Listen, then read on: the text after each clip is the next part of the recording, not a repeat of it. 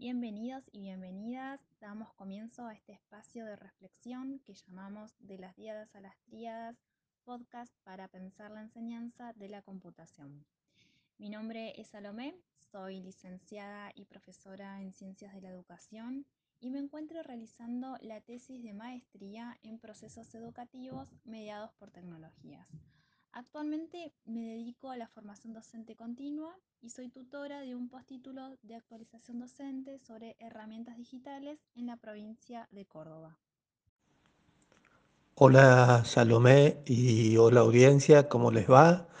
Mi nombre es Javier Lubari, soy arquitecto, docente de la materia de taller de diseño de primer año de la Facultad de Arquitectura de la Universidad del Nordeste. Hice de manera virtual una especialidad en constructivismo y educación en la Flaxo. A partir de ahí me di cuenta que se podía aprender en la virtualidad y seguí con una especialidad en educación y nuevas tecnologías también en la Flaxo.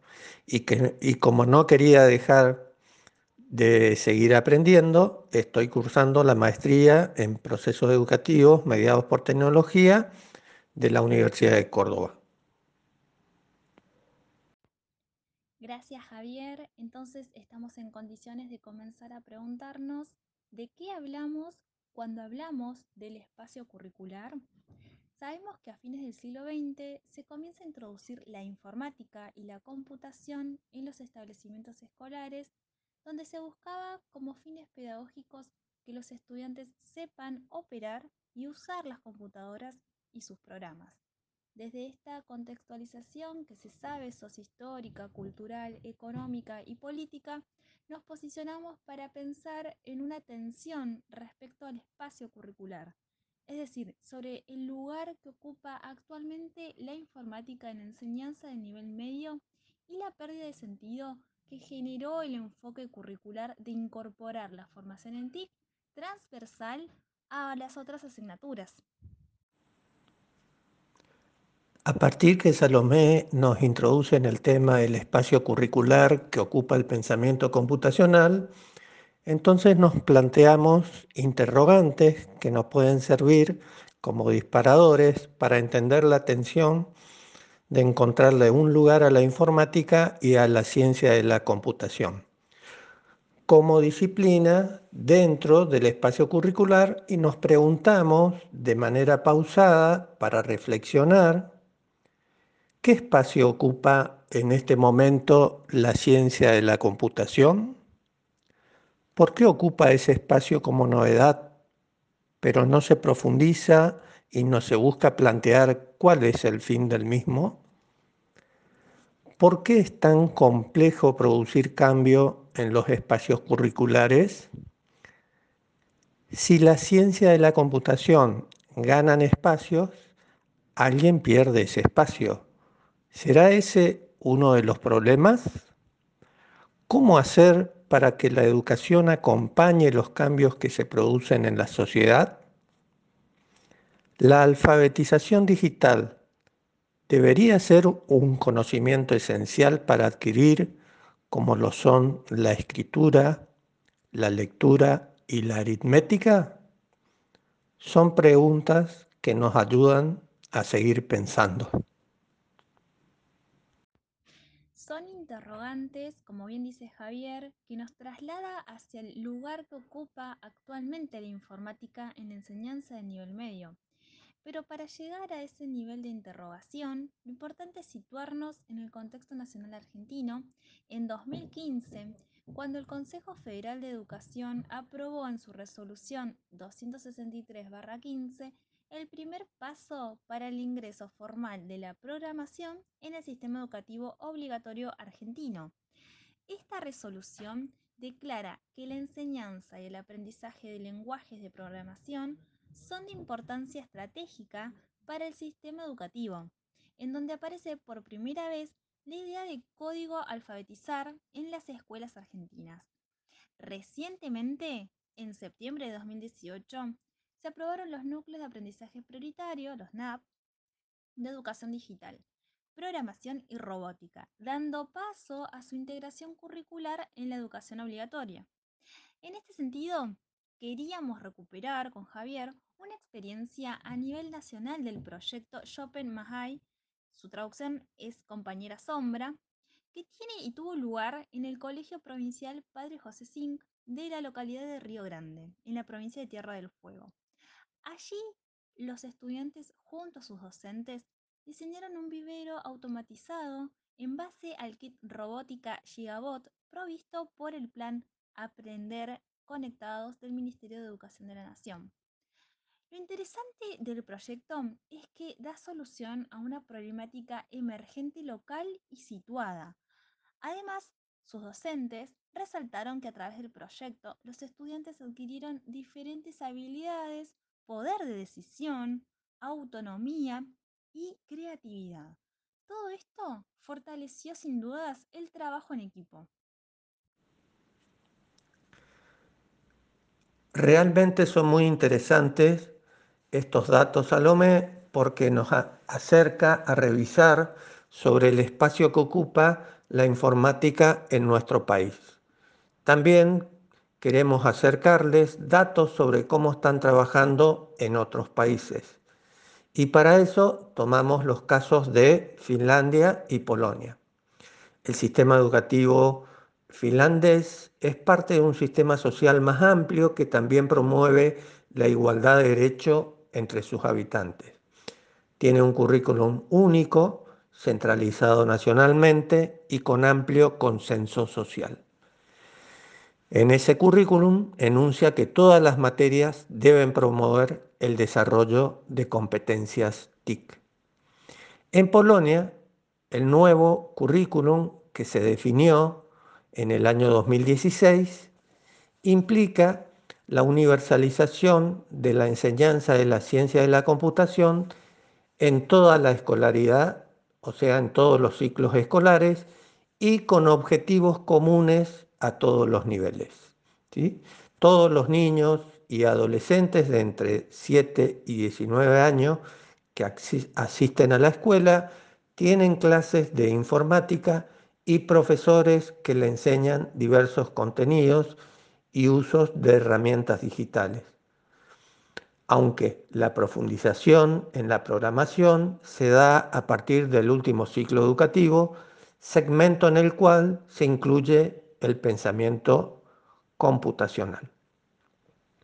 El Ministerio de Educación de Polonia define políticas y el currículum, financia la implementación, el programa depende exclusivamente del Estado y dentro de su estructura al Ministerio de Educación.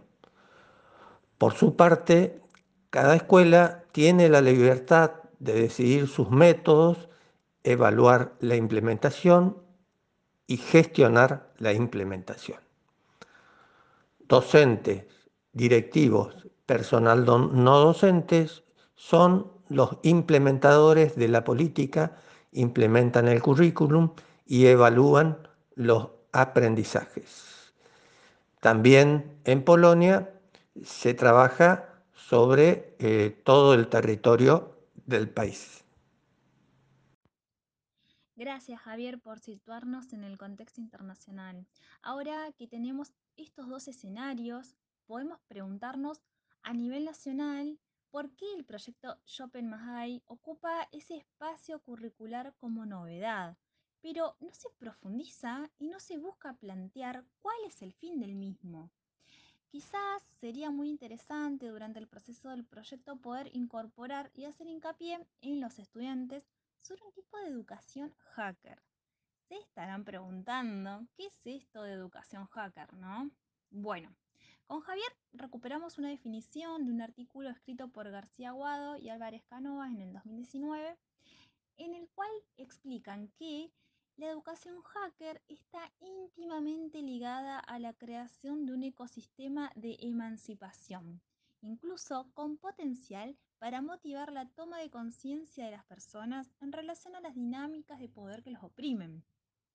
Quizás estemos ante un proyecto que aún piensa en la informática y las ciencias de la computación dentro del espacio curricular desde lo instrumental, Aquí seguimos preguntándonos y tensionando sí debería complementarse con perspectivas como la de la educación digital. Me quedé pensando y reflexionando en lo que planteó Salomé. Qué buen tema el, de la educación hacker, ¿no? Y, seguimos pensando juntos. Bueno, eh, también le queremos compartir como equipo que a partir de conocer cómo trabajan a, a nivel internacional este, algunos países el, eh, su currículum, nos planteamos una alternativa superadora e ideal para resolver la tensión del espacio curricular que ocupa la informática en el nivel medio. Creemos que debería formar parte de un currículum ideal un sistema educativo que promueva la igualdad de oportunidades y la equidad social en todo el territorio del país. Buscar coordinar para lograr un currículum único, centralizado nacionalmente, con amplio consenso social y articulado con todas las provincias. Como un conocimiento esencial para los alumnos y alumnas, el, pensamiento computacional tiene que tener su espacio propio y también trabajar de manera tra transversal con las materias, una habilidad a garantizar por la educación obligatoria, así como saber leer, escribir y calcular. Seguramente este proyecto ideal puede generar interrogantes como y preguntas, ¿no?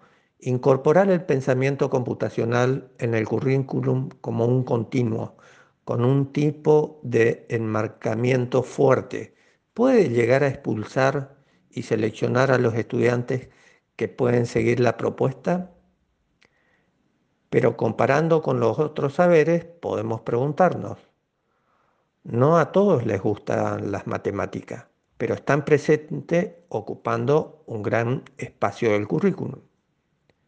¿Está bien que sea optativa la materia informática o tecnología? Coincido en muchos de los aspectos que estás mencionando, Javier, y son preguntas que nos vuelven a revisar el lugar que ocupa actualmente la informática en la enseñanza a nivel medio. En este sentido, se me viene a la cabeza Susana Muraro, esta gran autora, investigadora, para mirar la transversalidad del pensamiento computacional y la informática en estos dos escenarios, ¿no? el, el nacional y el internacional, donde se genera en esta transversalidad eh, un tipo de, de licuación de las responsabilidades de la enseñanza, por, la, por lo cual nosotros pensamos que es una licuación de los contenidos también. Entonces quizás sea innovador si la nueva escuela secundaria, por ejemplo, propone la incorporación disciplinar de la informática y la computación, pero no como un eje transversal, ¿se entiende? Sí, totalmente, Salomé. Pienso que el conocimiento de computación es ahora tan esencial para los estudiantes como cualquiera de las ciencias tradicionales.